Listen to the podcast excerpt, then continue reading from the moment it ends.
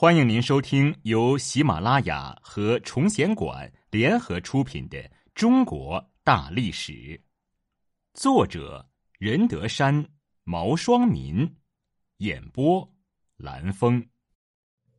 第三百六十四集：兴亡交替之前秦兴起上。西晋灭亡后。游牧民族成了黄河以北广大地区的主角，他们相继建国、称王、称帝。前面提到的的氏贵族三秦王伏弘死后，他的儿子苻建带领余部前往关中。第二年，即三五一年，占据了关中，以长安为首都，称天王大单于，改元皇始，一年称帝。建国号大秦即前秦。他的儿子福生继位后，嗜酒残暴，肆行杀戮，是中国历史上有名的暴君。三五七年六月，福生被福建的侄子东海王苻坚废为越王，后被杀死。十六国时期出现了七十多位君主，但是真正有所作为并统一了整个北方的。是前秦皇帝苻坚。东晋北伐，桓温灭亡了成汉以后，手握兵权，在东晋朝中声望日高。而此时晋穆帝司马丹年幼，主持朝政的是太后楚算子，因为有权臣王敦叛变的先例。桓温也就成为了东晋皇室心中的一个隐患。后赵国内纷争时，桓温几次上书要求北伐，晋穆帝却在这时任用殷浩与谢尚一同主持北伐，希望借此来削弱桓温的势力。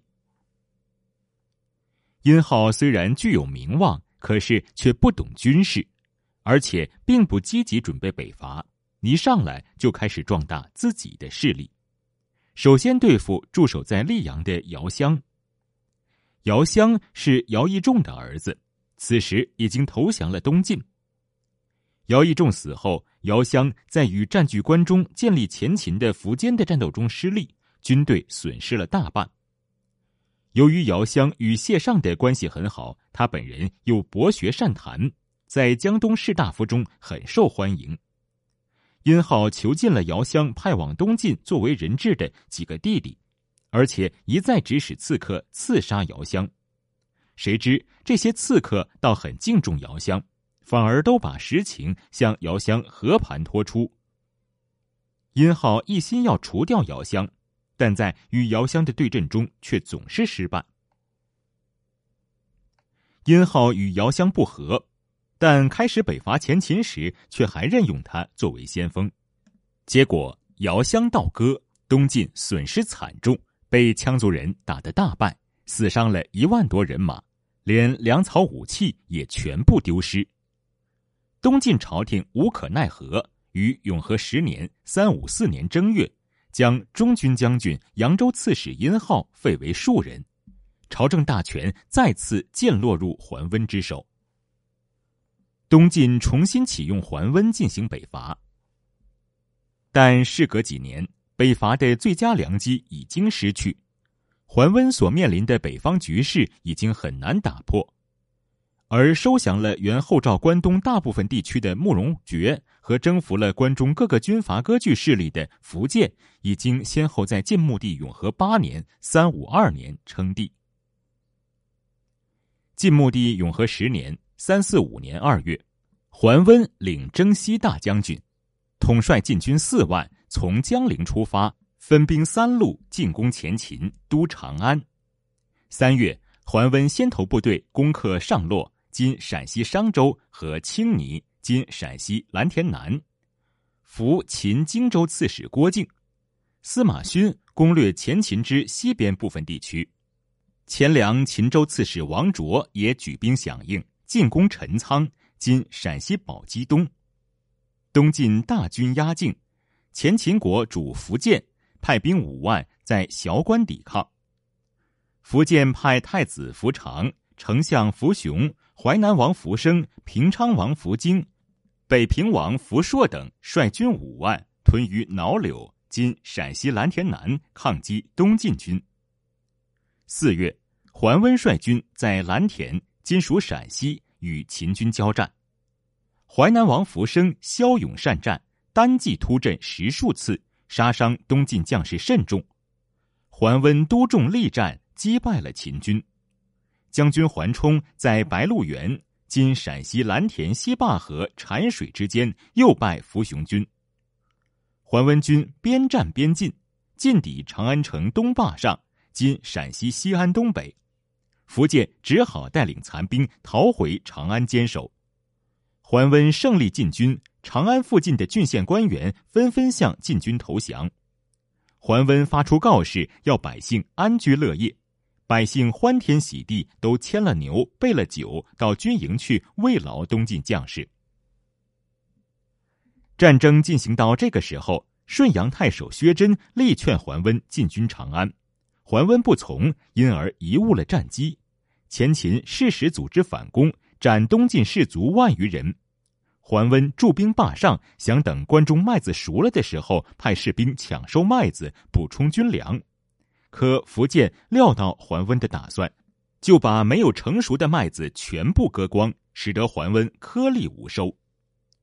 远道而来的桓温断了军粮，被迫撤军，随军迁徙关中的三千余户百姓。福长等紧随追击，桓温屡败。及至潼关时，逃亡及战死已万计。九月，桓温还至襄阳。虽然没有消灭前秦，但总算是打了胜仗。桓温升任征讨大都督。桓温退回东晋之后，很快便恢复了元气。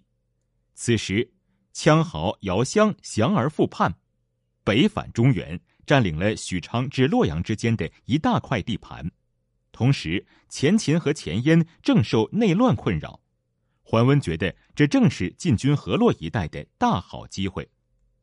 于是，东晋朝廷让桓温担任征讨大都督，去讨伐姚襄。桓温把姚襄打得大败，随即进攻洛阳。这是东晋立国之后晋军第一次，也是唯一一次回到故都。但是，一心偏安的东晋君臣不敢也不愿返回故地。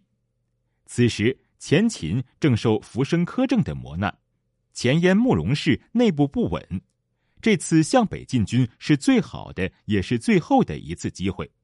可惜的是，无论是皇帝还是士族，都赞成偏安江南，于是大好时机就这样白白的丧失了。桓温主持的第三次北伐，目标是前燕政权。桓温率五万部骑从阵地孤熟出发，兵分东西两路，从水路进入黄河。前燕大将慕容垂率领八万大军前来抵御，再次被桓温击败。但是部将元贞一直打不开石门一带的水道。桓温行进到方头一带时，因为得不到军粮接济，只得烧毁船只，向南撤退。途中被前燕的经济追击，大败而归。这次的失败主要是桓温对将领的能力估计不足。如果当时听从西超的计策，就不会发生军粮不济的情况。